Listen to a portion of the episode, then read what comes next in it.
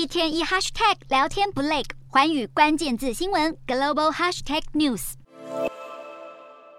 英国媒体报道，泰国和越南确定将一同合作抬高全球米价。这也是他们第一次同意携手发挥两国在全球市场的影响力。泰国和越南是继印度之后排在全球第二和第三大的大米出口国，两国大米出口合计占全球近三成。而双方在五月其实就开始讨论抬高全球米价的议题。两国官员认为全球米价偏低，但是种植的成本不断上涨，让农民陷入贫困甚至负债。若是情况持续的话，农民很可能会改种植其他价格比较高的农作物，导致大米的产量下降，进而影响全球粮食供应。在经过几个月的会谈后，双方终于决定合作提高全球米价，希望能共同增加在全球市场的议价能力，来提高农民的收入。而这波涨价主要受到影响的会是以米食为主的亚洲国家。至于价格上涨的成本，恐怕还是会由消费者来承担。也难怪泰国和越南会想要抬高米价，因为像是南韩就因为民众饮食习惯改变以及政府的宣导下，市场对稻米的需求减少，导致主粮食的价格下跌。今年平均每二十公斤的稻米批发价约为台币一千零三十七元，较去年的一千一百九十一元减少了百分之十二点八。农民因此开始改种植其他的农作物，让今年南韩的稻田总面积也出现了下降的趋势。